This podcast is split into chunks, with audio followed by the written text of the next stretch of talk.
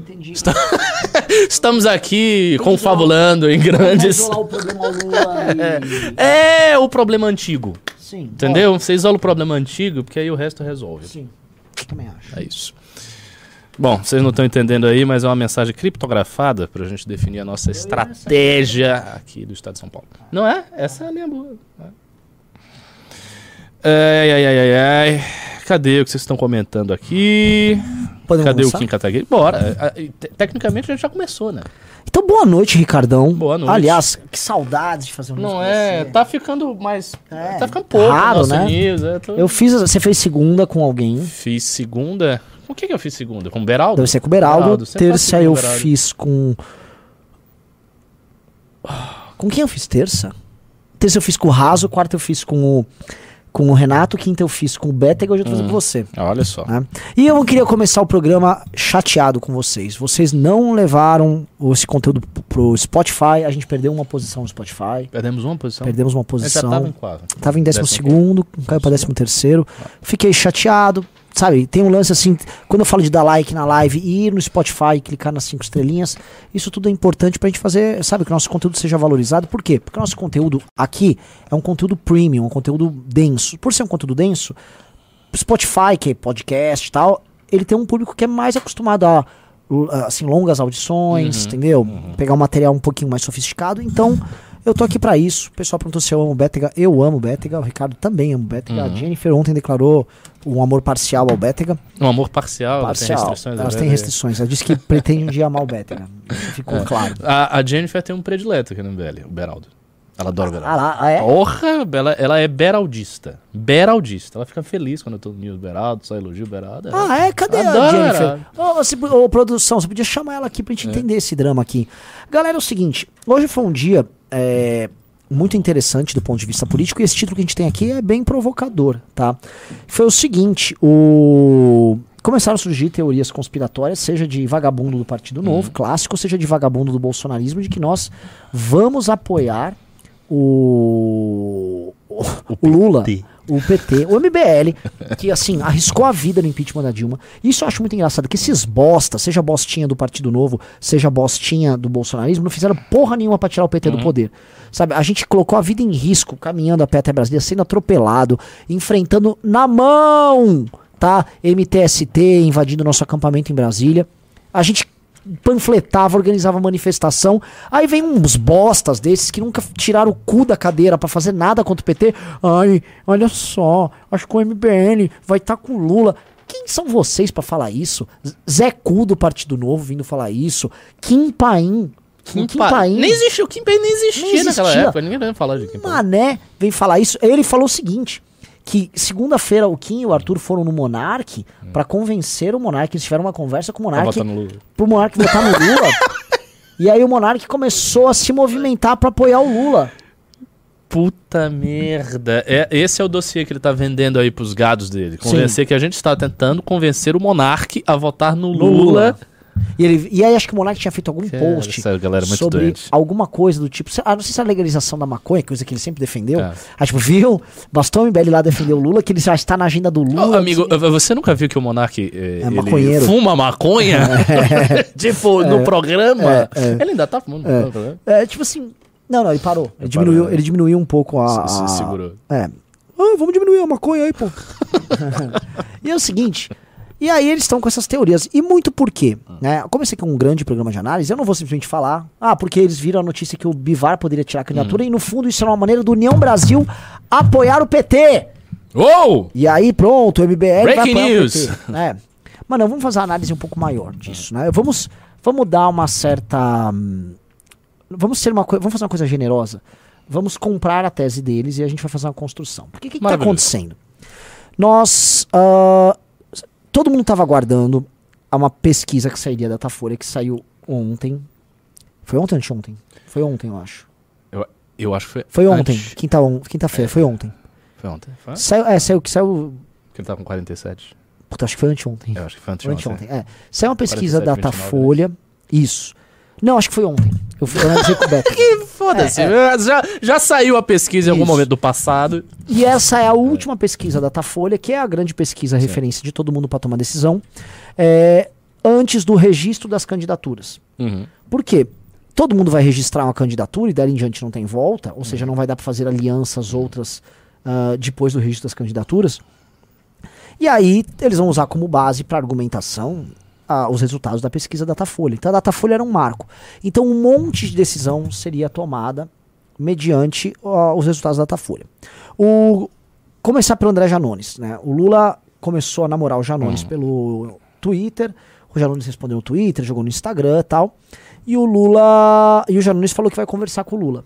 É, Já tá meio, me parece desenhado e encaminhado um apoio do Janones tá, ao Lula. Tá com cara. Né? E isso está, vamos dizer, andando agora, porque o Janones estava fazendo campanha para presidente até a, a, a, pesquisa da Folha. É, isso está se encaminhando já como resultado de uma pesquisa. Tem o Janones com um ponto alguma coisa, em alguns estados o Janones tem mais de 2%. É, e aí, pô, o Lula que quer ganhar no primeiro turno, 1 a 2% tá com o Janones, que é o eleitor dele feminino baixa renda. É, uhum. É tipo, eleitor do Lula. Uhum. É, tipo, é o primeiro cara que o Lula tem que, tem que buscar. Aí, uh, situação do Luciano Bivar. O Luciano Bivar, ele figurou com 0% nessa última pesquisa. Né? Então, retirar o Bivar Quase não faz diferença. Não faz diferença não, Vamos supor que na prática ele tivesse 1% por causa da máquina e tal, é. se ele fosse fazer uma campanha. Sim, então, sim, é uma, uma, coisinha. É. é. E assim, uma parte importante do eleitor do Bivar, eventualmente, é um eleitor antipetista. Quanto teve a Simone? Simone foi para dois. Dois. O... Aí começou a ventilar na imprensa que o Bivar, na verdade, retiraria sua candidatura, fazendo um acordo com o PT para pegar a presidência da Câmara. Então, como é que é? sem nem saber qual vai ser o tamanho das bancadas, o PT combinaria um acordo prévio com Luciano Bivar só para ele retirar a candidatura, sendo que ele não tem um percentual suficiente para justificar um acordo dessa monta. Uhum, uhum. Né? Ora, faria sentido se eu fosse. Por isso que a gente tem que ser generoso. O Luciano Bivar retirar a candidatura e entregar o tempo de TV do União Brasil pro PT. Hum. Aí o PT entregaria ministérios, uhum. entregaria um eventual. É isso que eu ia dizer. União, pelo porte do União Brasil, o PT teria que entregar ministérios, uma estrutura isso. inteira do governo. Uma coisa grandiosa. Grande. Beleza. Então eles teriam que fazer isso. O União Brasil vai fazer isso, aí você tem que olhar quem o União Brasil quer eleger nos estados. Quem são os grandes. Quem são os dois principais nomes para federal do União Brasil no Brasil? Um é o Kim Kataguiri, é o, o outro é a esposa do Moro. Os dois estão em São Paulo não é exatamente muito inteligente se alguém está querendo construir voto com figuras é, desse tipo. Não, embora eu vou estressar um pouco a tese dizendo que como a União Brasil tem muitos federais, na prática, assim, ele conseguiria diluir é, isso aí. Mas eu conseguiria uh, contra-argumentar da seguinte maneira. Você tem federais do DEM, uhum. que ficaram lá e foram para União. Sim. E que, em sua maioria, foram oposição ao PT durante toda a sua carreira, inclusive nos seus respectivos estados. E gente do PSL que estava com o Bolsonaro gente do PSL que estava com o ah. Bolsonaro e que nunca externou um discurso pró-PT de forma alguma. Sim, Por exemplo, sim. Julien na Paraíba, a Daiane Pimentel na Bahia. É... E aí alguns caras de centrão que foram parar no uhum. União Brasil, que esses talvez teriam uma, uma liberdade maior de atuação nesse sentido. Mas se o União Brasil é um partido que quer fazer bancada e ele investiu tanto tempo para montar uma bancada com esses caras, uhum. é, não me pareceria a decisão mais inteligente vindo de um partido que tem muito dinheiro para tomar decisões inteligentes. Sim. É. Mas eu, eu, tenho um ponto aí. É, não, não é exatamente uma objeção, mas uma modulação dessa ideia. Eu, eu concordo com tudo que você está dizendo, mas tem uma questão. É, o União Brasil, de alguma maneira, não tem receio de se colocar numa posição de oposição num candidato que pode ganhar no, pela primeira vez no primeiro turno e numa oposição que ele praticamente vai estar sozinho como partido grande. Porque a gente fez, é, eu fiz isso com o Kim.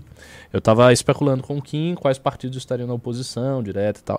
E ele chegou à conclusão que seriam três partidos: Partido Novo, Podemos e União Brasil. Basicamente seriam esses, esses partidos a estarem na oposição ao Lula. Essa é uma posição muito desconfortável. Porque ela faz um, um, um, uma coisa assim: faz, existe um consórcio gigantesco em torno do Lula que traz os próprios partidos que hoje estão com o Bolsonaro, traz tudo junto, traz os partidos antigos, traz a elite política tradicional, bota tudo no colo do PT e deixa isolado dois partidos pequenos e um partido muito grande. Essa é uma posição bastante desconfortável para qualquer partido. Eu concordo. Ah, sim, ser Essa oposição é a, a um governo PT ou a um governo como foi o do Fernando Henrique Cardoso nunca é uma tarefa fácil para alguém que quer ter um partido grande. E o... do governo Fernando Henrique, a principal oposição era o próprio era PT, o próprio PT que é um partido que... ideológico. Isso. Tá. Então, eu ia, eu ia citar esse exemplo. Ser oposição ao Bolsonaro não foi ruim para a oposição, foi não. muito bom. É, ter sido oposição ao Lula foi mortal pro PSDB e pro PFL, que virou DEM, foi espécie do PFL, assim, eles Exatamente, foram eles foram arrasados. Destruídos. Então, que, aliás, um trauma que o DEM tem, que o DEM, o DEM tem. é parte do consórcio do PSDB Exato. Brasil. O que eu acho, né, isso aqui, gente, é uma análise bem interessante que é de futuro. É, ao longo de um governo Lula, é, há o magnetismo da adesão. Né? Claro. E há também as posições de poder que você vai ter, e essas relações vão ser criadas não só com a sua bancada, mas com a eleição para a presidência da Câmara. Sim. Né, que o governo influi, mas de, assim, desde a Dilma, com a eleição do Cunha, só a eleição do Lira o governo venceu. Uhum. Tá? Desde 2014 só houve dois anos de governo elegendo o presidente da Câmara. Uhum. A gente está falando aí de um período muito pequeno. O Maia se impôs no governo Temer, e o Maia não era o cara do governo Temer. Depois o Maia não era o cara do governo Bolsonaro. E o Cunha não era o cara da Dilma. Então, quando você olha assim em perspectiva, muita coisa pode acontecer no balanço de poder. Sim, pode. Ah. Por exemplo, eu, eu tendo a crer que essa tese que foi aventada aí. Ah, não. O, o Bivar ele vai tirar a candidatura para dar um apoio ao PT e daí ele vai ter a presidência da Câmara em troca. Eu acho que o PT vai ser, pela lógica das coisas, extremamente cuidadoso e criterioso na hora de fazer composição e trabalho político de convencimento dos partidos para fazer uma frente muito assim confiável na presidência da Câmara, pelo simples fato de que a presidência da Câmara pode iniciar o, o pedido de impeachment. O PT saiu de um trauma. O PT Sim. ficou traumatizado com o Eduardo Cunha. O Eduardo Cunha foi uma coisa terrível pro PT.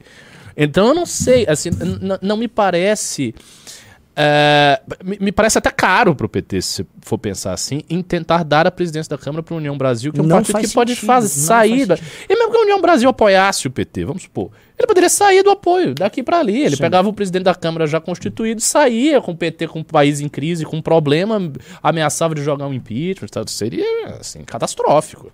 E é, é muito mais fácil imaginar os, as lideranças do União Brasil conversando, por exemplo, com o Alckmin, se o PT Sim. assume. O PT assumiu. A gente está numa crise econômica fodida, tá? O Brasil está acabando. O PT não consegue dar resposta nos primeiros seis meses, que são aqueles meses cruciais, para o presidente trazer alguma coisa.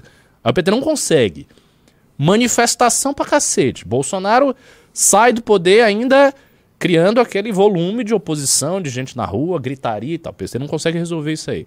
Aí o PT teria uma presidência da Câmara a ser estabelecido numa legislatura qualquer, na mão do União Brasil, com a possibilidade do União Brasil conversar com o Alckmin. Isso não tem sentido. O PT vai querer a presidência da Câmara de, de um aliado. Sim. Um e depende. E assim. Seguro. A gente não pode esquecer que, eventualmente, o Lula ganhando no primeiro turno, ele faz tipo 85 deputados pelo PT. É, gigante. É, assim, o, nada que um partido que ganha eleição bem não faça. O PT já fez coisa próxima disso claro. antes. O PSDB já fez coisa. Hum. O PFL já fez mais de 100 deputados. Sim, eram 120 junto com o PSDB. Ápice. Isso. É. Então, sim, se o PT mete 80, 90 deputados, o PT vai falar, eu quero presidente da Câmara, e o PT já teve. Uhum. O Quinalha já foi presidente da Câmara. Quando não foi ele, se não me engano, o Aldo Rebelo já foi presidente da Câmara, me corrijam aí. Uhum. João Paulo Cunha. Então, assim, já ter, assim, o PT já fez isso uhum. numa boa. E o PSDB, quando fez também, ele já botou o Aécio na presidência da Câmara. O, o Temer do PMDB, era aliadão, presidente da Câmara, mas assim, o PSDB já fez dele também. E curiosamente, as duas presidentes da Câmara que deram trabalho ao PT foram presidentes da Câmara de casos do Centrão. Sim. Era o Cunha, Baixo Clero, o Severino Cavalcante, Baixo Clero. Sim. Aí ele faria isso com o Bivar, que também é Baixo Clero na prática. Sim.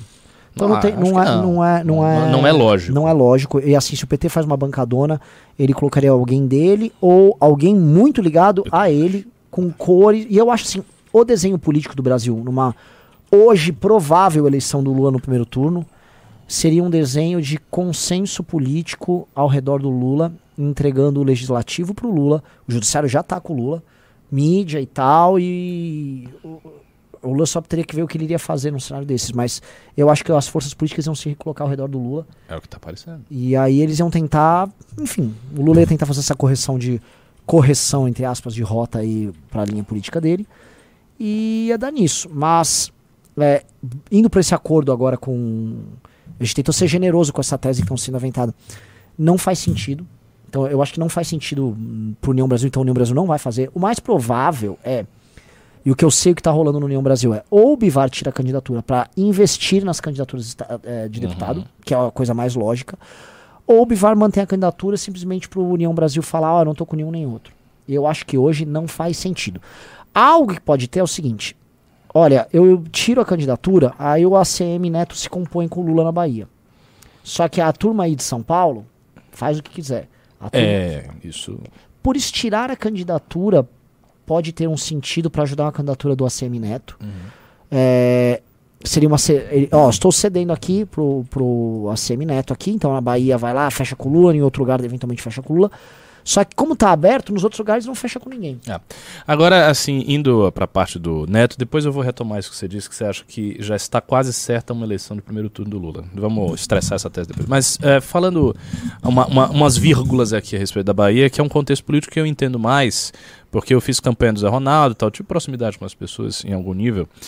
É, eu, assim, não é impossível imaginar o ACM Neto tendo alguma composição com a esquerda.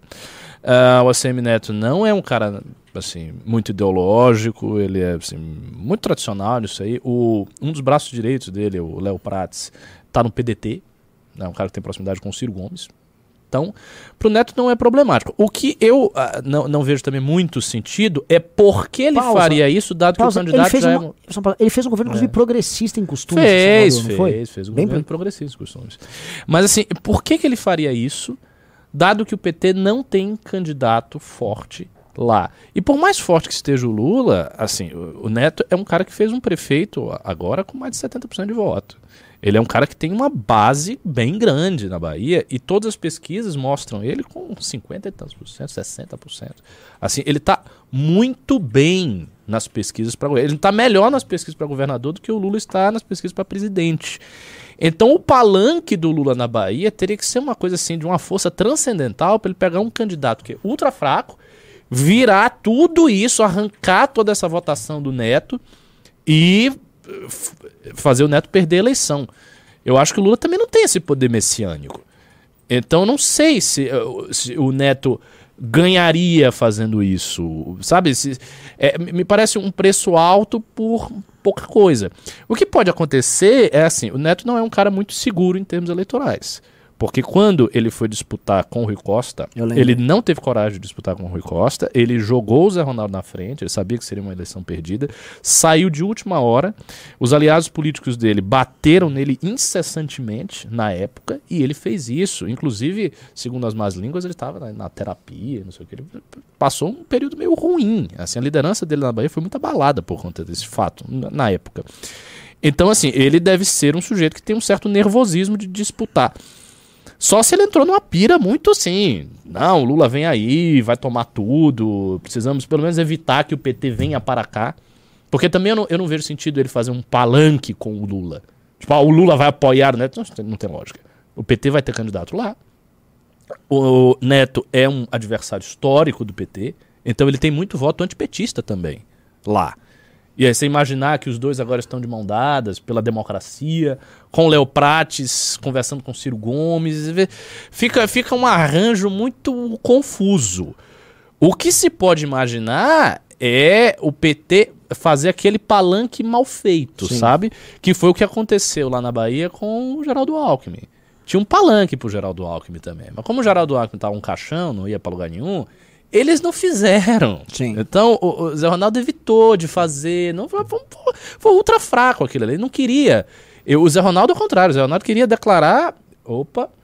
Ele queria declarar votos, Zé Ronaldo, na época, no Bolsonaro. Ele teve uma aproximação com o Bolsonaro, porque ele viu a onda Sim. do Bolsonaro. E quem brecou isso foi o Assemineto. Brecou por conta do acordo dele com o Alckmin.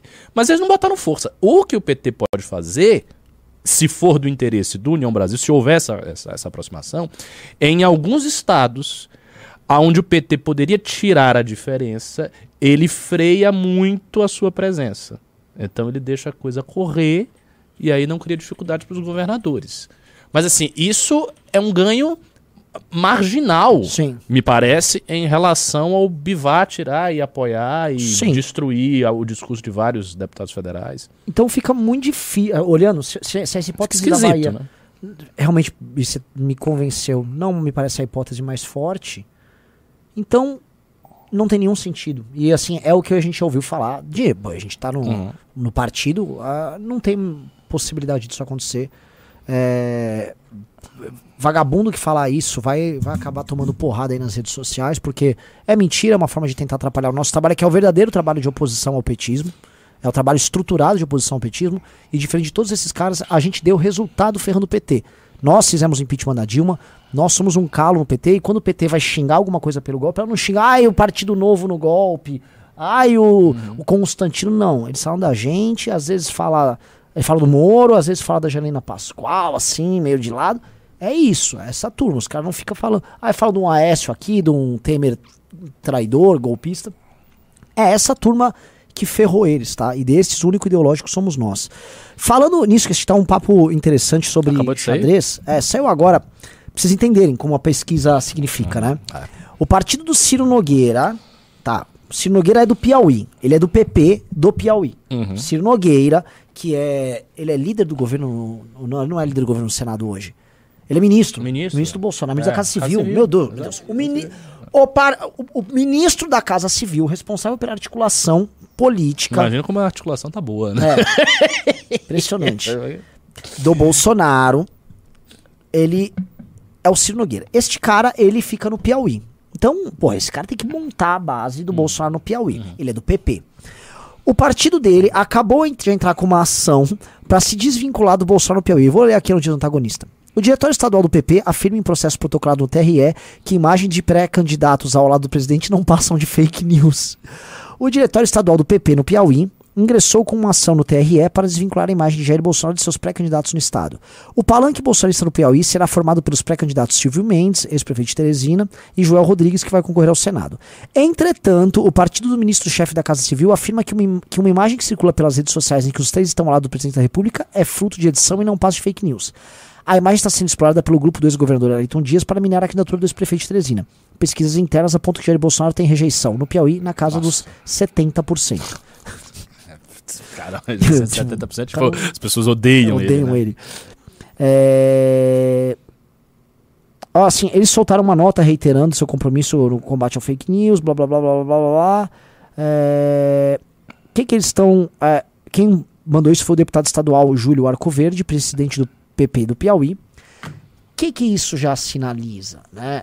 É, tipo, imagina o Ciro Nogueira, que é o coronel, é o dono do PP lá naquela porra daquele estado.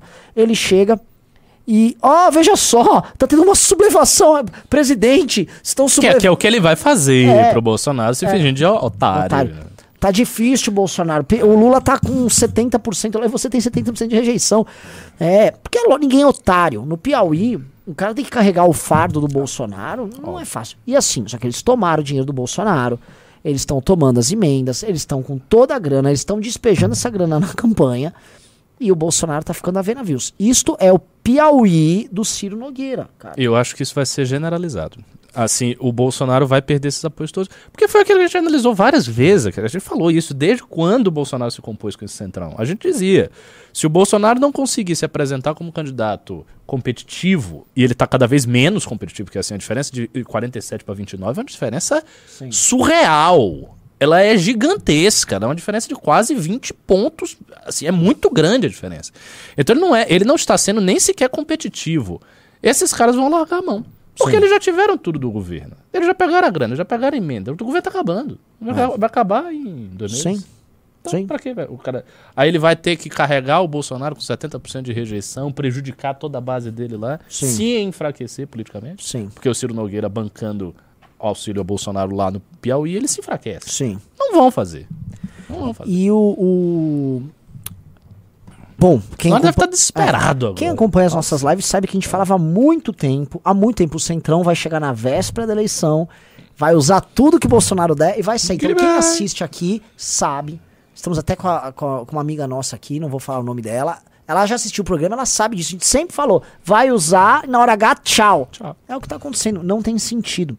E tem algum outro elemento que eu acho que é importante a gente colocar aqui. E é era o o xadrez 4D, o É. problema era o Maia É. e tal. Cara, o Bolsonaro entrou numa fria. Antes se ele tivesse ficado com o Maia quieto, ia ser bem melhor pra O ele. Maia deu. Quem deu reforma pro Bolsonaro foi o Maia. Uhum.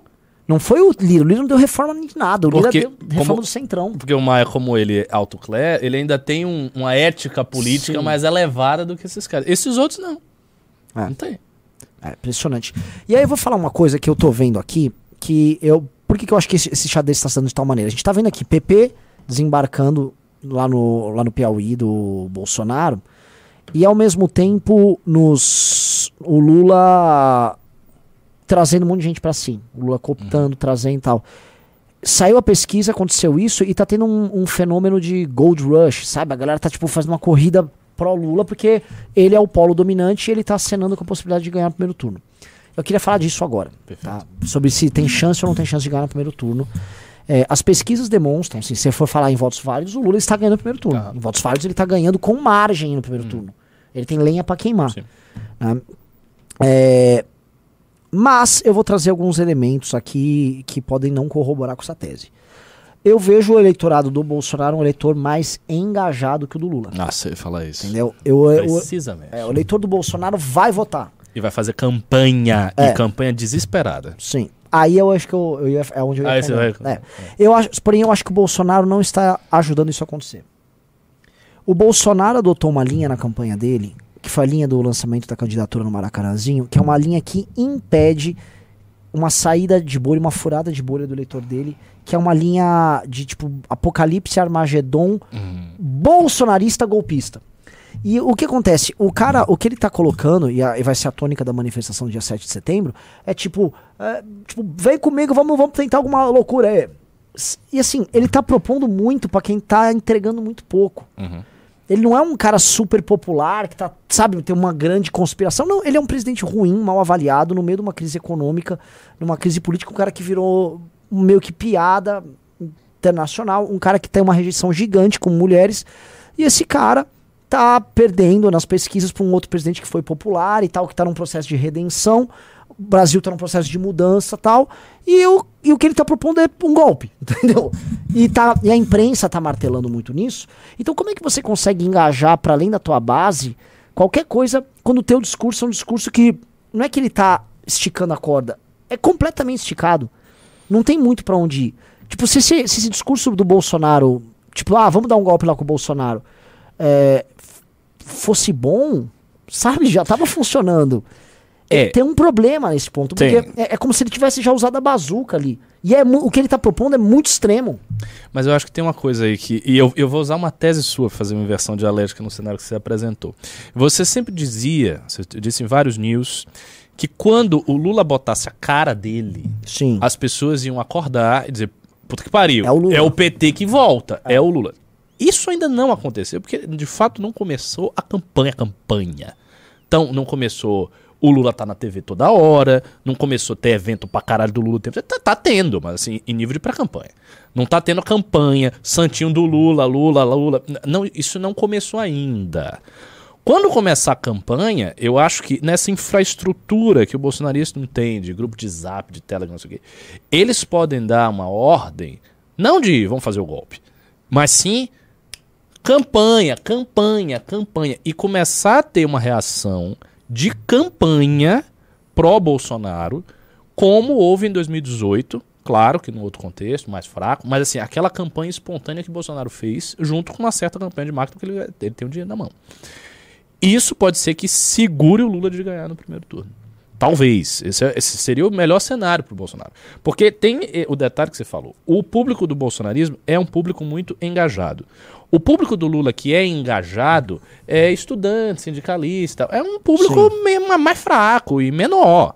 Entendeu? A massa que vota no Lula é uma massa amplamente desengajada, de 3 a 5 salários mínimos, mulher, é menos engajado. O Bolsonaro não. Os caras têm mais grana, eles são homens, eles são mais jovens, tem uma faixa ali de tiozão de 30 a 50 e tantos anos, não tanto velho, mas de 30 a 50 e tantos anos, que é Bolsonaro e que é engajado no Zap. Essa galera é uma galera que pode fazer campanha para o Bolsonaro. Pode meter um monte de outdoor, Pode eles próprios criarem aí eles material grana, né? Um faixa eles têm grana, renda, é. eles têm renda. Muito aposentado. Muito aposentado. Os caras têm renda, os caras vão ficar vendo o Lula na TV em um monte de coisa o tempo inteiro. Eles vão começar a receber aqueles materiais fake news que o Bolsonaro faz. de é PT, sei lá, PT vai transformar seu filho a em enviado. A mamadeira de piroca vai voltar. É. A mamadeira de piroca vai voltar, coisas terríveis vão voltar. Eu já tinha citado aqui no, no programa que minha tia tá querendo tirar o dinheiro, porque ela acha que o Lula roubar. Coisas desse tipo vão começar a circular. E ela me disse isso em função de uma corrente que ela recebeu, que com certeza foi preparada pelos bolsonaristas. Que tava lá e falava do Collor. Isso vai começar a circular demais na campanha. Tendo isso na campanha, pode ser que o Bolsonaro segure essa vitória do Lula no primeiro turno. Não sei, mas há, há uma chance para ele, se ele investir tudo nisso. No dia 7, ele deve fazer um discurso, como você falou, catastrofista, apocalipse, né? Eu tô sendo roubado nas urnas eletrônicas, não sei o que, vamos para cima. Só que ele não vai para cima. Porque ele não, ele não tem um. Veja, o Bolsonaro não tem os, os camisas negras, os camisas marrom. Ele, ele não tem um, um aparato paramilitar para ir para cima. Então não tem quem vá para cima. As pessoas só podem ir para cima fazendo a campanha dele. Sim. Mas não tem o que fazer. Tipo, o que que o tiozão de 40 anos uh, que tem só uma mercearia e vota no Bolsonaro e usa a camisa do Brasil pode fazer em termos de ir para cima? Campanha divulgar coisa no zap. Ele, ele não tem é. meios. Ah, não. O que, que, ele vai fazer? Ele vai pegar uma arma e aí ele vai para Brasília e vai matar as pessoas? Não vai Posso vou comentar um ponto? É. Você vê que a, é, a, imprensa começou a levantar e colocar dados estatísticas de, dos números de, dos CACs, né? São os clubes de tiro. É, isso tá aumentando bastante. E aumentou exponencialmente. Assim, e é tudo bolsonarista. São todos bolsonaristas. Mas entre ter um clube de tiro é. e você se organizar num grupo, numa milícia para fazer uma ação de derrubada de governo. Então, isso é tão. Muito grande. Essas pessoas nunca participaram de um conflito armado na vida. É. Elas estão no clube atirando num alvo num parado. Alvo parado de papelão. É. Tipo, não é. Exa é, exatamente. É, né, então... E você não organiza isso. Não, um mês aí você organiza. Isso não existe, isso, isso é impossível. Então eu não acho que vai rolar. O que eu acho que vai rolar é campanha espontânea e engajada dos bolsonaristas. A pergunta é: essa campanha vai ter força suficiente para dobrar uma tendência que está muito consolidada nas pesquisas? Porque em 2018 essa campanha que existiu teve força, mas a tendência não era essa. A tendência foi o contrário. O Bolsonaro estava indo bem, o Haddad começou a, a crescer, mas o tempo todo, nas pesquisas, o Bolsonaro estava na frente. Quer dizer, o tempo todo. A partir do momento que ele passou na frente, ele ficou na frente. Agora não. O Lula não teve nenhuma, nenhuma pesquisa do Lula presidente mostrou ele abaixo do Bolsonaro. Zero. Então, assim, é, uma tendência muito consolidada. Muito consolidada. Então não. É difícil que assim. Agora, o ganho no primeiro turno talvez ele consiga tirar. Que para ele, assim, é absolutamente vital. Ele, Bolsonaro precisa ir no segundo turno para uma questão de discurso. Porque ele tem que ter o discurso do país dividido. O Lula ganhar no primeiro turno é país unificado em torno de mim. Ainda que não seja verdade, mas é o que passa. Toda a classe política está comigo, eu ganhei no primeiro turno, o PT nunca ganhou no primeiro turno, por quê? Porque eu sou aqui o cara que vai pacificar o país. E quem é Bolsonaro? Bolsonaro é um louco. Uhum. Sai daí. Sim. E o que, que é o, o negócio? Uh, voltando naquilo, eu aqui minha tese do. Gente, é o Lula. Até agora não aconteceu. É, não. Assim. E a gente está em agosto. Olha As só. estão desengajadas. É. E, o, e a eleição, eu, fal, eu falei isso na live que eu fiz com o Renato. Essa é a eleição mais desengajada desde 2010. É. Ela, as pessoas não estão falando da eleição.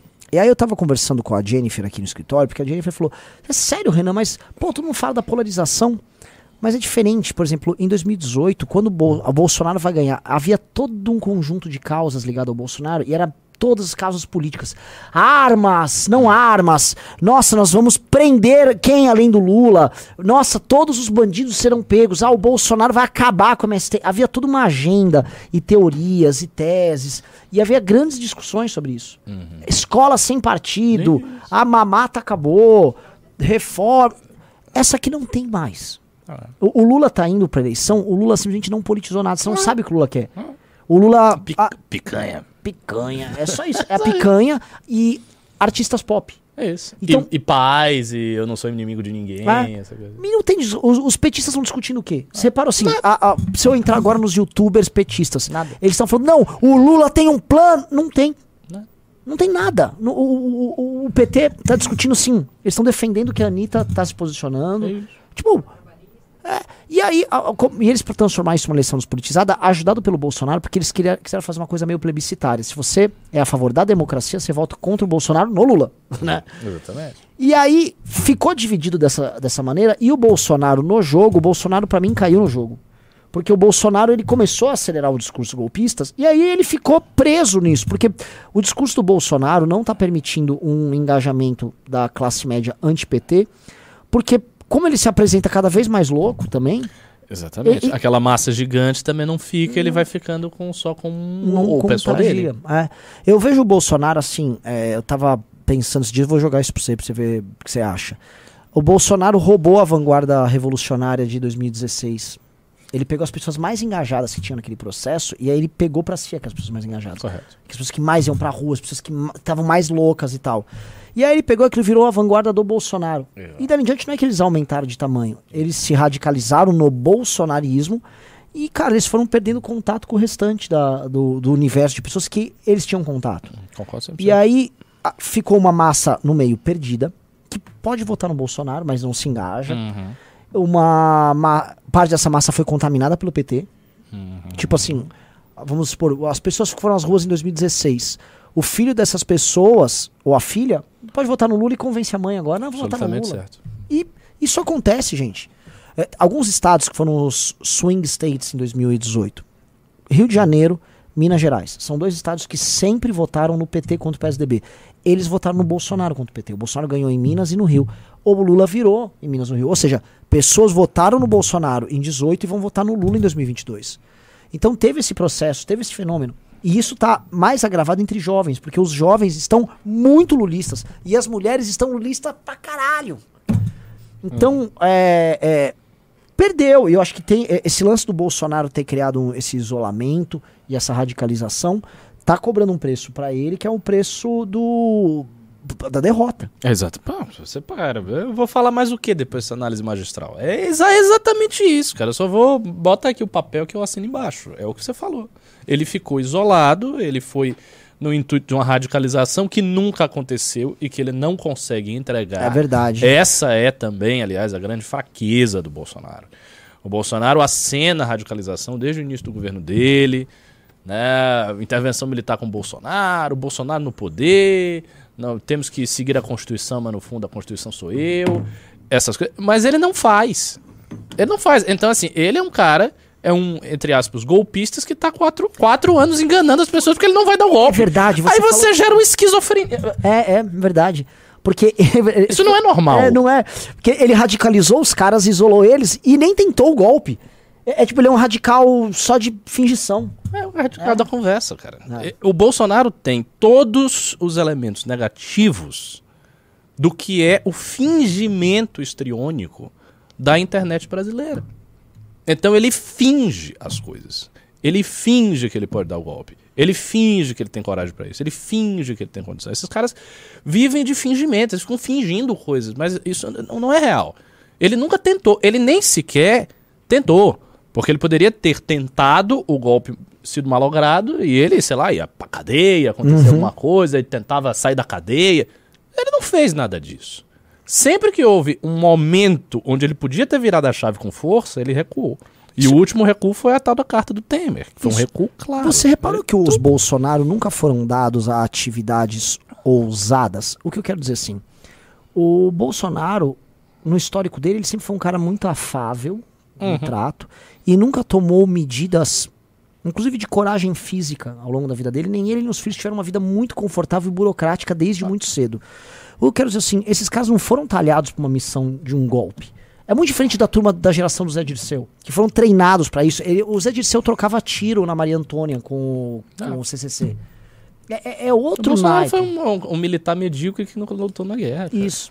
O, o Dirceu, ele foi pra prisão, sabe? E ele não fez delação. Tipo, ele... Existe uma coisa... Se coloque na, na, na posição de um militante do PT. Óbvio que esses caras idolatram o Dirceu. Primeiro que eles não veem crime algum num, numa pessoa eventualmente roubar para beneficiar o partido por uma causa revolucionária. E dois, tu, porra, o cara puxou a cana na dele, ficou quieto, voltou e tá articulando a eleição do Lula. Eles acham isso, assim, uma virtude. Né, incrível. Uma, incrível. Claro. O, cara é um, o cara é um devoto do, da causa. E assim, ele é devoto à causa dele. Puta que pariu. É um cara que, mano, não, não saiu da linha uma vez sequer. Pois é. é. E tá aí pra ganhar, né? E o Bolsonaro, o, o medo que ele tem de uma prisãozinha, que nem seria uma prisãozona, uma prisãozinha eventual pro filho dele, Flávio, ele moldou o governo dele inteiro. Inteiro, exatamente, cara. Ele derrubou todos os pilares do governo por causa da rachadinha do Flávio, que, em termos de escala de corrupção, é uma coisa pequena. E que daria, sei lá, ele sei lá, ia pra cadeia? Será que ia pra cadeia mesmo? É, Mas que fosse. Assim, é uma coisa pequena que talvez ele pudesse reverter sem ter que ceder tanto. E Bolsonaro cedeu tudo. E ele começou a ceder justamente em função disso. E ele foi cedendo tudo. Ele derrubou Lava Jato, ele cedeu todas as coisas, ele se juntou ele, com o Centrão, ele cedeu o STF. Ele, ele cedeu tudo em função desse negócio da rachadinha do Sim. cara. Sim. Então, assim, isso mostra o quê? Isso mostra a fraqueza. Fraqueza.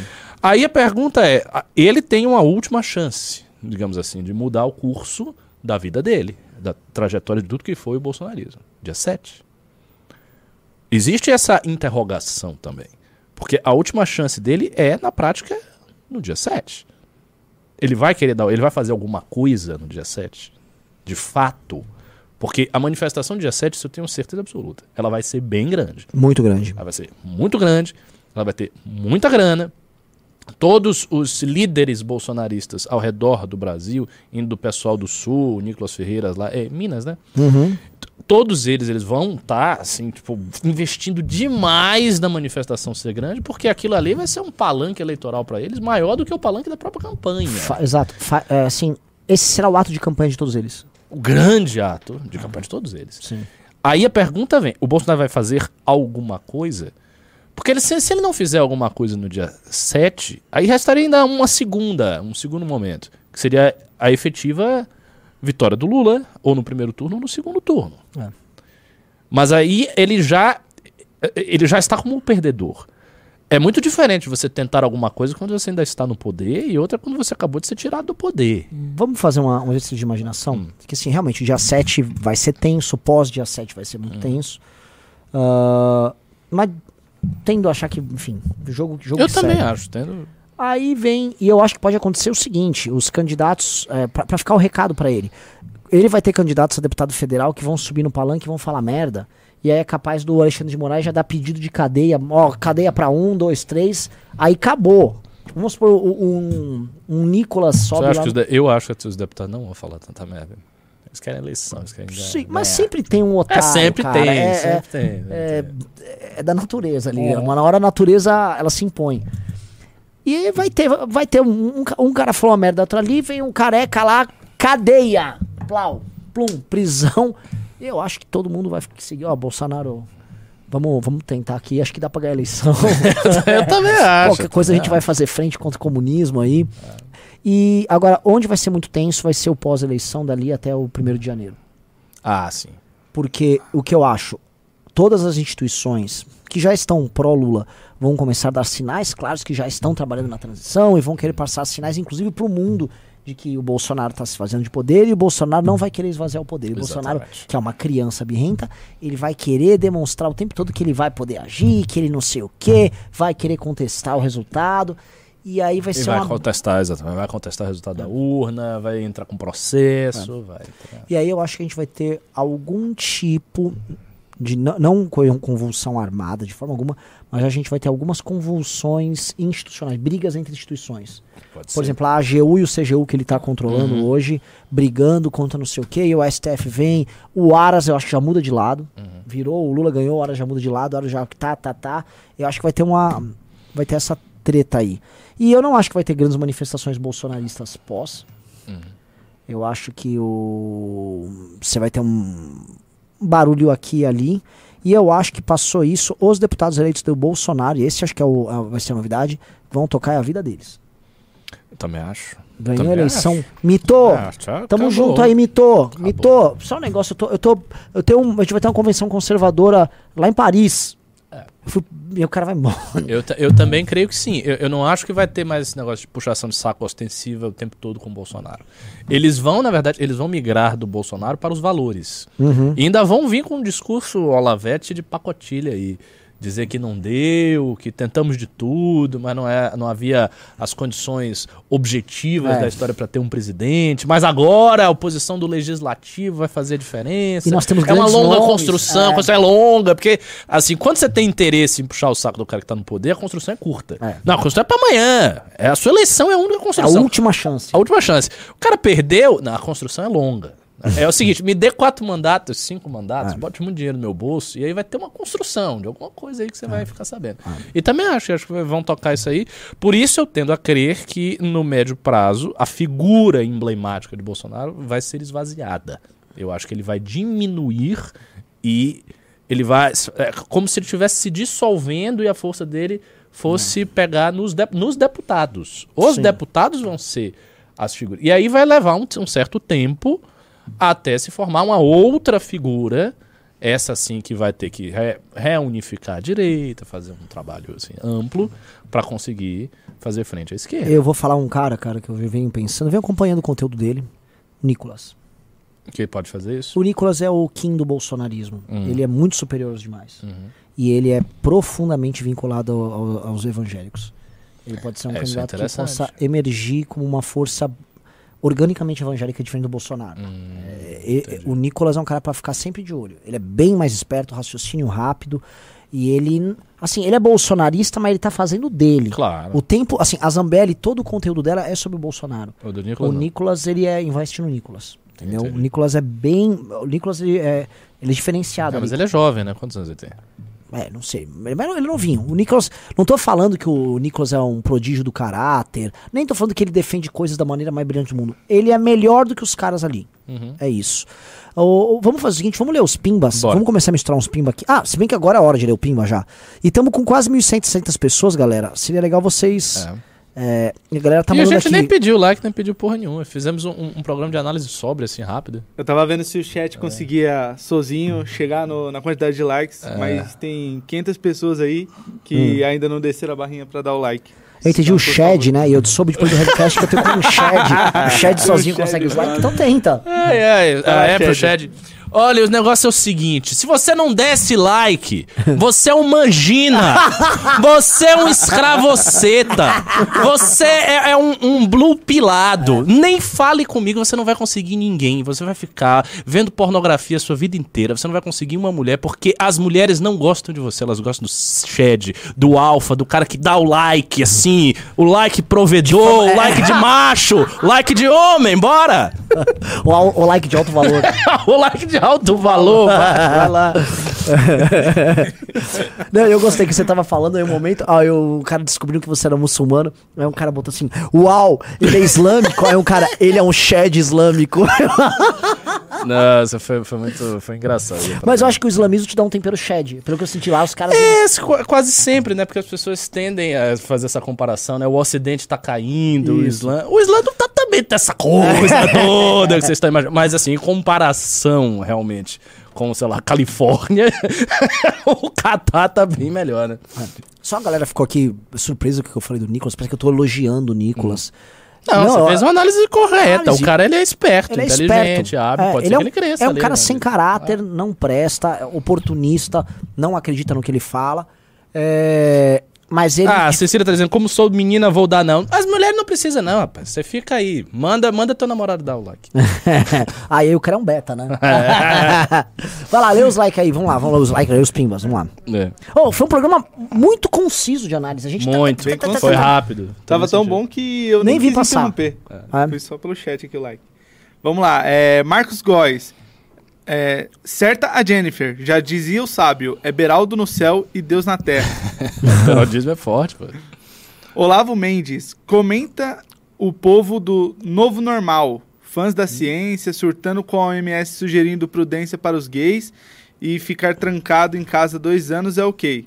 Mas não fazer é, suruba por alguns meses, A gente vai ter não. que falar isso, né? A gente vai ter que falar disso. Mas é o que? São os, os pró-ciência, eles estão contra a recomendação da OMS. Isso, é. isso. Aliás, eu ia Da Organização Mundial da Saúde, é. aquela mesma organização que vocês disseram que era a autoridade Ela científica mesmo. master no Covid. É. Agora não é mais. Eles estão recomendando certa moderação no, no, no sexo, enfim no sexo. O que eu achei incrivelmente virtuoso, porque me pareceu muito sério. Sim. Da OMS ter coragem de, de falar isso. Colocar uma coisa. E aí ele falou isso, aí os caras. O quê? Vocês estão criando um estigma? Vai tomar no cu? Ué, não é recomendação? E de fato, no Covid não era todo mundo ciência, SUS vida. Isso é para vocês pegarem esse bando de ciência, SUS vida, esse bando assim de. vou te falar, antes eu tinha saco com várias, não tinha saco com várias categorias na minha vida, sabe? Precisasse uma psicóloga falando alguma coisa, aí apareceu um jornalista. Agora o infectologista é um ser que eu não aguento mais ver.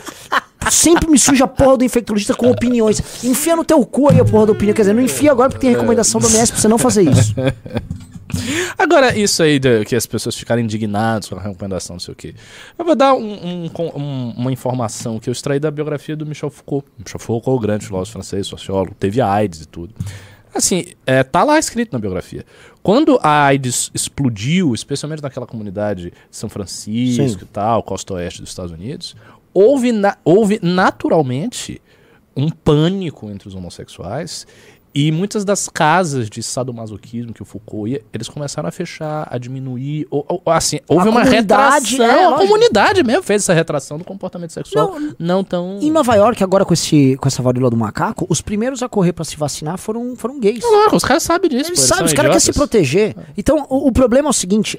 É, até o estigma que a, a, o, esses engraçadinhos de intelectualoides tentam criar e, a, e o mundo real. Uhum. O gay, mano, tá vendo que tá chegando, a maior parte dos infectados são gays, os caras não tem, não quer pegar a porra da varíola do macaco, caralho. É. Então, assim, eles vão tomar medidas que de se protejam. Só que aí a ideologização disso. Né? É. É, e aí, daqui a pouco o gay não pode fazer isso pra ele mesmo. É. ah, mas você fez isso? Pa parou de transar com você? Não, volte! É. é foda. Vamos lá. É, Rafael Cautiero mandou 5 reais. E se vocês querem mais motivos para odiar essas merdas wokes, pesquisem sobre o unicórnio de gênero. Já ouviu falar? O Não. unicórnio de gênero? Unicórnio de não. gênero. Eu ouvi essa aí, a gíria de outra coisa, unicórnio. não é de gênero, não. Sobre a onda woke, viram o documentário What is a Woman? Do Daily Wire. Ainda não vi, todo mundo tá falando pra ver. É. O Deiro viu. Gostou? O Deiro? É. Porra, ele me recomendou bastante. É, Marcelo Jogando mandou 10 reais. Como está a corrupção na Europa e nos Estados Unidos? Tenho a impressão de que estes países estão regredindo neste sentido. Nossa, que pergunta específica.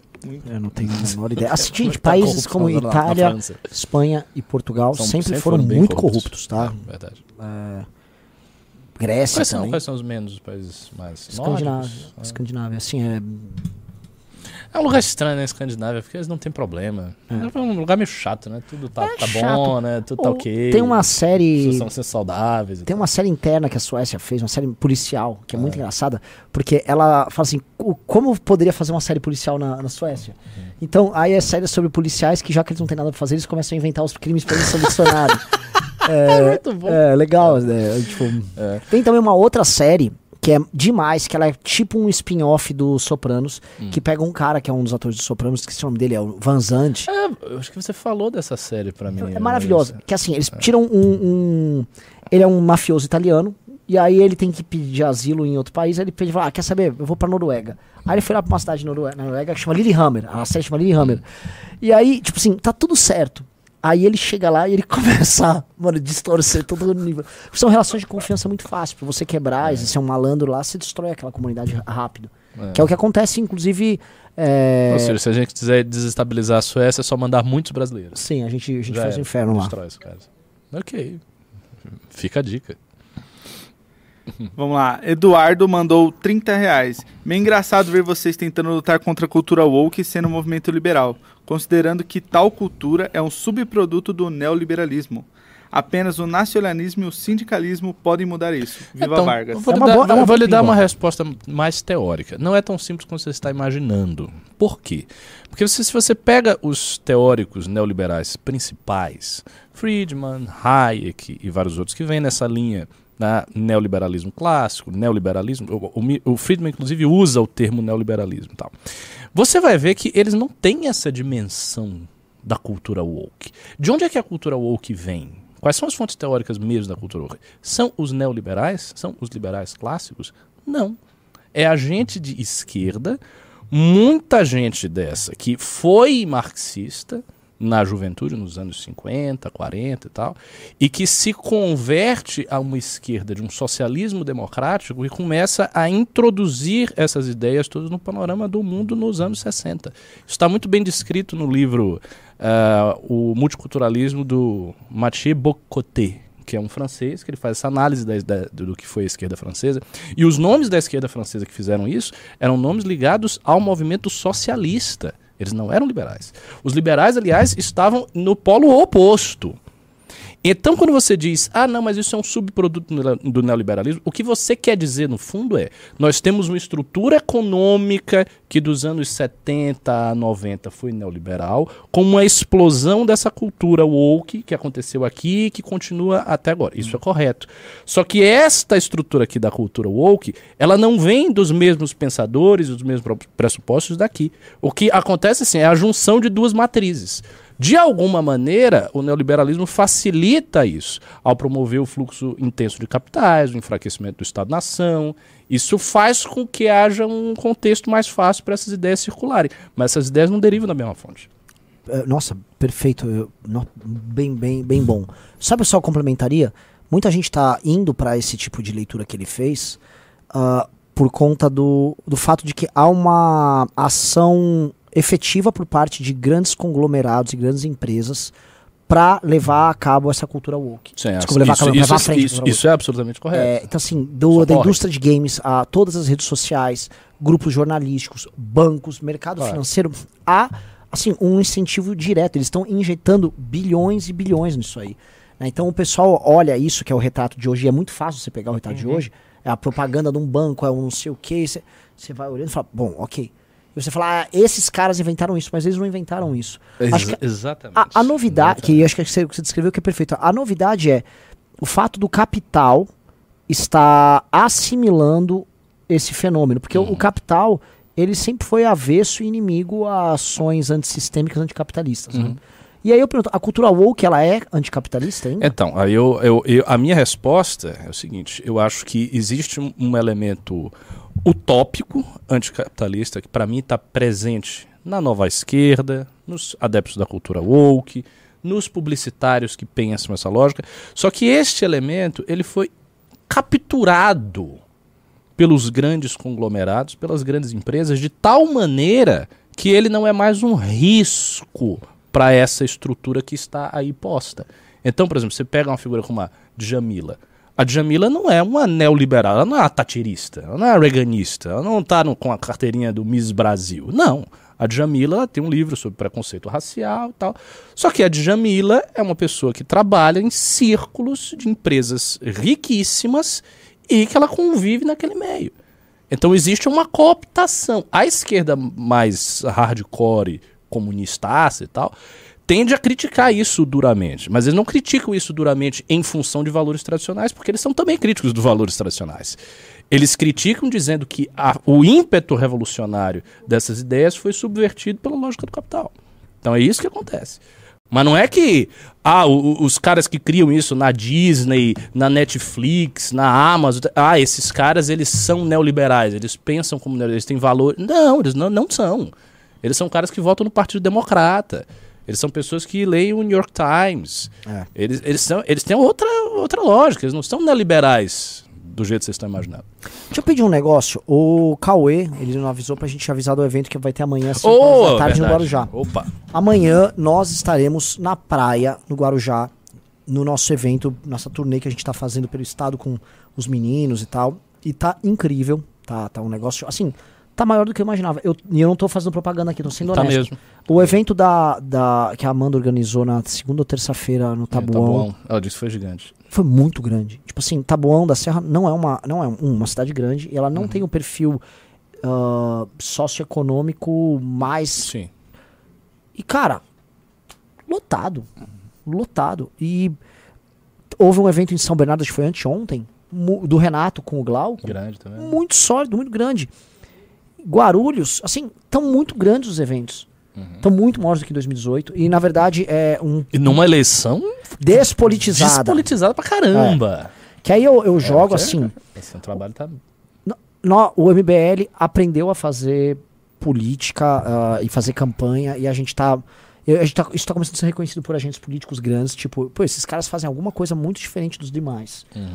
É, então, assim, quem puder ir no evento de Guarujá, vá. Eu não sei se tem o. O Cauê deve ter passado pro nosso operador aqui, o Denis. Ele passou pra você o. É o, onde é? É Salinas. Ele falou que era Salinas, 6 horas. Eu não sei onde é Salinas, mas procurem aí onde é É, o Bar Salinas, É um bar, né? lá, Um bar, lá no Guarujá. É só dar um Google Salinas, Isso. Guarujá, às 6 horas vai estar todo mundo. Ah, o- oi? Rua Manuel Albino 47. Esteja lá, nós estaremos. Eu vou também. 5 e meia. Chega 6 horas não. 6 horas é hora de baiano. Se é paulista, chega às 5 e meia. É. Vamos lá? Maria Paula mandou 55 reais. É, lembro que em 2018 o Bolsonaro estava em segundo nas pesquisas. Mesmo assim, ele ganhou. As pesquisas podem estar erradas este ano ó, também, ó, ó. quando apontam o Lula em O primeiro. Bolsonaro não estava segundo nas Não pesquisas, tava, não. o Ele Bolsonaro estava liderava. em primeiro. O que houve foi o seguinte: em uma das pesquisas, uma das rodadas das pesquisas da Datafolha, e uma das rodadas, tá? Ele. Não, a- o Bolsonaro teve um processo de subida, ele ultrapassou a Marinha e Isso, liderava as pesquisas no primeiro turno. Aí ele teve a facada, ele aumentou, houve até a- o suspeito dele poder ganhar no primeiro turno, não ganhou. Começou o segundo turno, uma das pesquisas colocava o Bolsonaro próximo, o Haddad colocaram ele na frente do Bolsonaro em uma pesquisa da Datafolha. E ela claramente foi uma pesquisa que ou pegou um momento muito estranho, mas assim, foi tanto um, o Bolsonaro já voltou para primeiro. E o Bolso- Então teve uma pesquisa que aconteceu isso, tá? De um instituto. As demais todas deram o Bolsonaro na frente e no final as pesquisas deram muito próximas do resultado final. Tá? Então não, não é assim. Outra coisa, a pesquisa, quando ela retrata um momento, tem muita gente que confunde, eu acho isso uma coisa hum, assim, é um problema cognitivo. Muita gente olha assim, ah, oh, como pode? Tinha pesquisa assim, faltando seis meses para eleição, que a Marina tava na frente do Bolsonaro, sei lá, ou um ano da eleição, e o Bolsonaro ganhou. Ah, Lógico, diverso lá, é um claro. momento diverso, assim, são as coisas que. Não, mas você viu, tava errado. Lógico. A solidez do Lula é que ele tem estado na frente do Bolsonaro em todas as pesquisas, em todos os momentos. Então, assim, isso é uma unanimidade muito violenta, cara. São todas, em todos os momentos, até agora. Deixa eu comentar, me mandaram aqui, né? Alguns candidatos do novo, né? Coitados, estão lá divulgando que o Bivar já abandonou a candidatura e se juntou ao Lula. Ah, manda- Caras aqui de São Paulo, gente que foi já muito próxima da gente. É mesmo se o Bivar fizesse isso, você acha que o quê? O MBL mudaria é, por causa disso? é. Você acha que o MBL é o Partido Novo? É, cara, exatamente. Eles acham que a gente, a gente nós não somos por favor. vocês. Sabe? Não- Ô, cara! Ô, cara! Nossa, você deu um exemplo perfeito. A gente quer vocês, uns bunda, velho. Pelo amor de Deus. É, pelo amor de Deus, cara. Vamos lá, é, Emerson Rodrigues mandou 20 reais. Salve guerreiros! Alguns bares em São Paulo estão fazendo campanha de um evento em prol da democracia, com preços promocionais a 13 reais, com a estrela do PT no flyer. Isso é legal do ponto de vista eleitoral? Força MBL. Cara, parece não ser. Eu vou mandar pro Rubinho isso aí, hein? Parece Ma-. Faz o seguinte, me manda, um me manda uma mensagem no Instagram, manda um e-mail no Instagram com isso, que eu já. Isso vai parar na mão do Rubinho. Vamos lá, Thiago mandou 20 reais. Zero surpresa para essa notícia de possível debandada de todo mundo para o lado do Lula, para quem acompanha o MBL News. Ah, parabéns, mamãe falei, pela sua contratação por parte do meu Tricas. Ah, é, o Arthur agora é goleiro do, do São Paulo. Achavam que ele tava numa pior, né? Nossa, vai dar muito meme com isso. Puta. Não, já estão. E o, não, e o cara, e realmente, ele é idêntico ao Arthur. Ele parece demais. Ele já se conhe- conheceram, pessoal? Não, agora ele pode conhecer, porque agora vai ficar aqui. Pô, Ah, vai ser... ó, mano, o estádio Nossa, de São Paulo não é muito vai longe ser daqui. muito bom esse encontro, velho. Chama ele pra ser goleiro do, do Sim, jogo aí. sim. Nossa, você já pensou, cara? Assim, Não, ah, olha, cara. ah, será? Porque Ah, os memes- de São Paulo, né? E eu acho que uma- tem uma coisa que eu acho que é muito importante, que é o seguinte, o, o, o universo do futebol tá fazendo piada com a mamãe falei. É. Tipo, a mamãe falei acaba, assim, os caras Eu sei, fazendo. entendi, entendi. É, eles estão usando o Mamãe Catei. Muito legal. Danilo Pinho mandou 10 reais. Boa noite. Vocês estão acompanhando o lance da Nancy Pelosi e as falas do Xi Jinping? Acreditam num possível confronto entre China e EUA?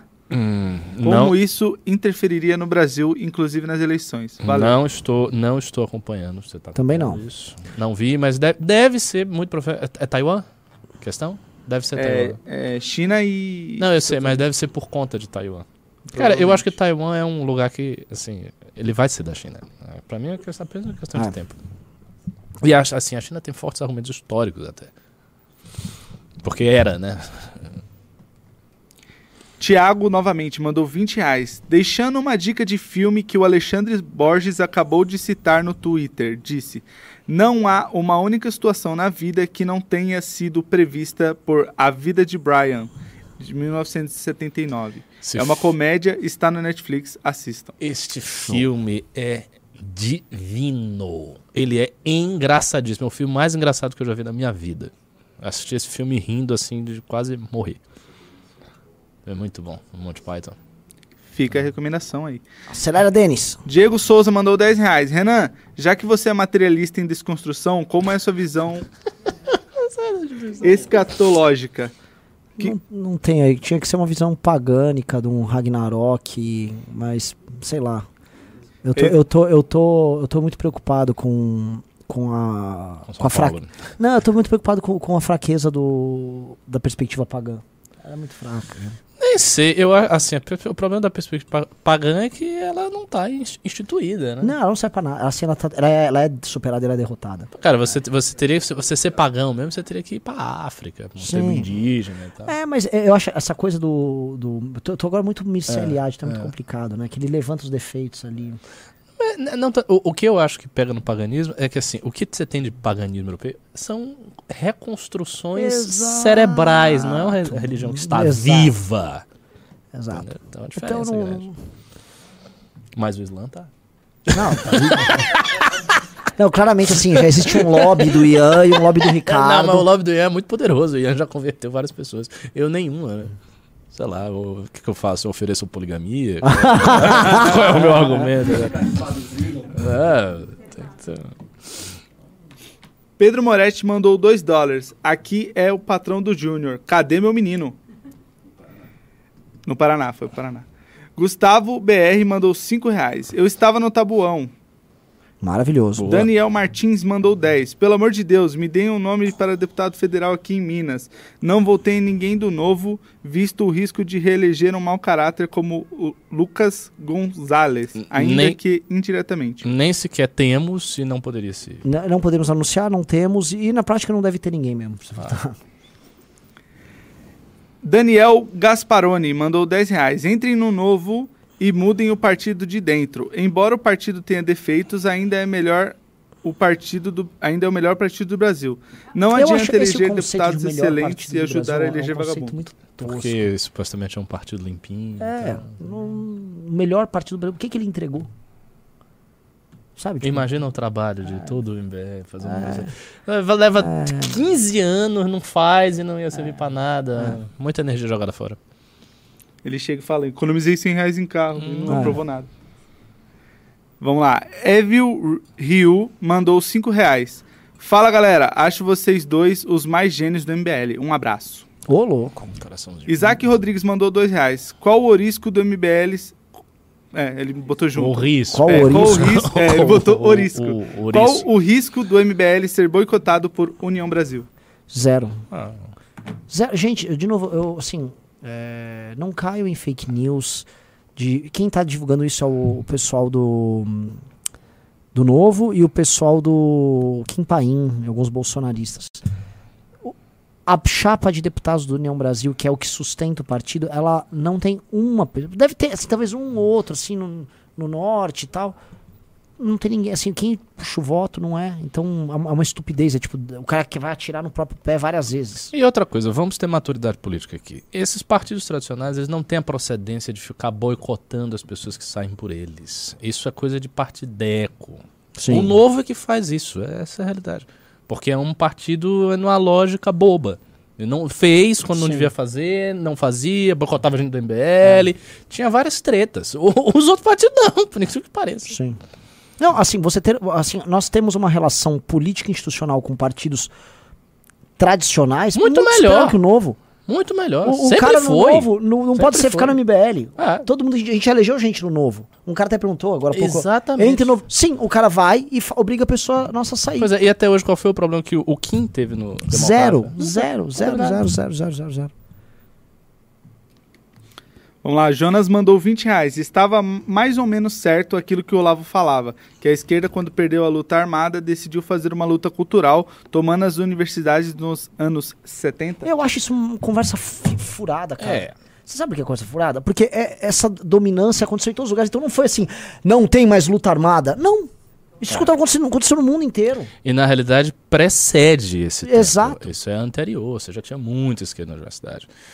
É, as, cara, é, é, difícil, assim, de forma curta, estabelecer as raízes desse fenômeno. O fato é, no século XIX, indo muito para trás, as universidades tendiam a ter um perfil muito mais conservador. A Universidade Alemã, por exemplo, ela, ela é fundamentalmente conservadora. Tanto que os socialistas eles foram expulsos, né? Eles tinham problemas e tal.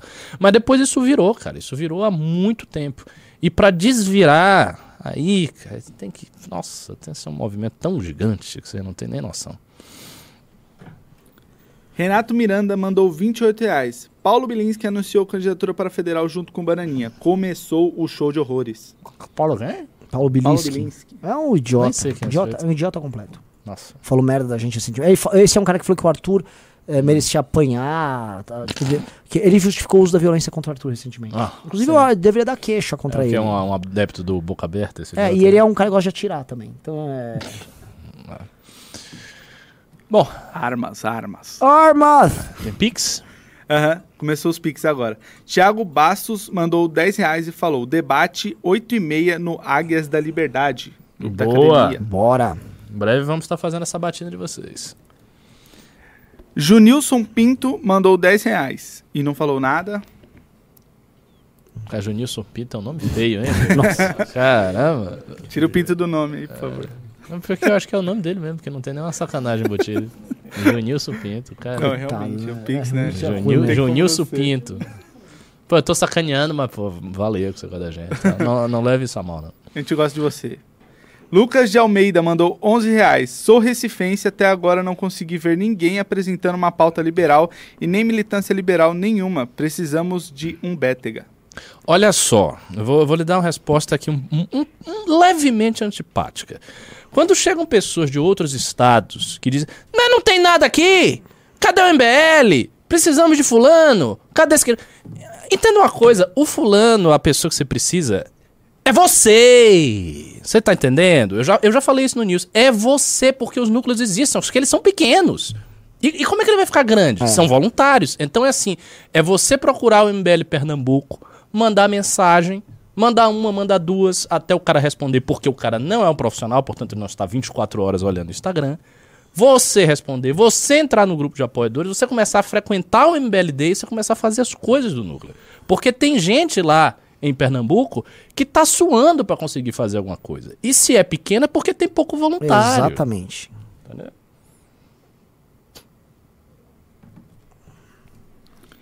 Vai, vai Ulisses. Alvarenga mandou 10 reais. O gado do novo estão dizendo para não votar no Kim e no Rubinho. Ah, sim, votar... não. Faz o seguinte, quer dizer, eu ia responder, vote no fulano. É, né? Assim, pega a paleta ah, de candidatos do, do novo. Eu fui, fui olhar agora, né? é. né? Porque eu briguei com eles, bati neles esses dias. Eu fui olhar. Tem um ex-MBL lá, que agora tá fazendo esse uhum. joguinho também. Tem uma moça que é candidata e, o, e assim, ela se gaba de ter se trabalhado no ministério do Paulo Guedes. Ah, é a qualificação dela. É a qualificação, tipo, eu fui do Guedes, aí joga umas. Né, olha só. Minha filha, você devia ter escondido debaixo da cama. eu fui do Guedes, meu Deus! Não, não fui, não, socorro. Tem, quem, tem quem mais? O, o melão pra senador. O melão. Pra senador. Melão, era um, um bunda desse melão. Não é nem uma fruta que tem gosto, né? É. Pelo amor de Deus, você imagina a pessoa, é, assim, que pretende votar, por exemplo, no Kim, né, um eleitor do Kim, ver todo o trabalho do Kim e falar, não, tá aí, cara, eu vou pegar uma pessoa que trabalhou, sei lá, com o Paulo Guedes, eu nem sei se essa pessoa tá indo bem e tal, eu vou, eu vou pegar, sabe, a versão C dele que não deu certo. Não dá, cara. Beatriz... Além do corajoso candidato a governador Poit. É. Beatriz Mariane mandou 5 reais. Ainda não vi Lula saindo na rua e tendo o apoio como explicam a clara falta de apoio na prática se ele teoricamente tem chances. Beijos. Explica da seguinte maneira: se você vê todas as eleições tradicionais do Brasil, você vai ver um monte de candidato que sai na rua e não tem o que você chama de apoio. Isso é uma casca de um público ultra engajado que tem certos gestos de apoio político, como chegar em cima das figuras. É outra lógica. Não, não caia nessa conversa fiada de bolsonarista. Rafael Cautiero mandou 5 reais. Vocês consideram a cultura woke e todas essas merdas parecidas a maior ameaça ao Ocidente atualmente? Ah, cara, é difícil estabelecer. Embora eu acho que a maior ameaça ao Ocidente é a China. China. Ah. É, Victor Hugo mandou 10 reais. Pô, Renan, entendi. Então, pelo seu ego inflado, eu vou na porra do Spotify, vou gastar meu tempo para te agradar, seu calvo de merda fudido. Boa noite. Nossa. Muito obrigado, meu amigo. Dá, deixa cinco estrelinhas lá. Destilou muito amor aqui. É, Daniel Ângelo mandou 20 reais. Renan, me dê um nome para deputado federal em Minas Gerais. Não votaria em ninguém do novo, visto o risco de reeleger o filho da é, puta do foi, Lucas já Gonçalves. Foi, já foi. Ele mandou no. Ah, no Pix. Por hora não temos. Esperamos que tenhamos. Advogada corta, né? Acabaram não os temos, pimbas. não vamos ter. Acabaram os pimbas. Então vamos terminar o programa. Foi um programa muito bom. Galera, legal. se inscreva no nosso Spotify tá? Você que assistiu o Spotify inteiro, deixa cinco estrelinhas lá no podcast para ele ficar sendo mais ranqueado. Divulguem pra galera que programaço, muito bom. E quem é da área lá do Guarujá, vá no bar Salinas, 5 e meia. Isso. Né? Estaremos e veja todos. o nosso evento. Valeu, tchau. galera. Tchau, tchau. Quer dizer, eu fiz assim, né? já faz um recorte. Eu ia dar um tchau e ia é, fechar o negócio. um tchau preguiçoso, é. assim. Vocês entenderam.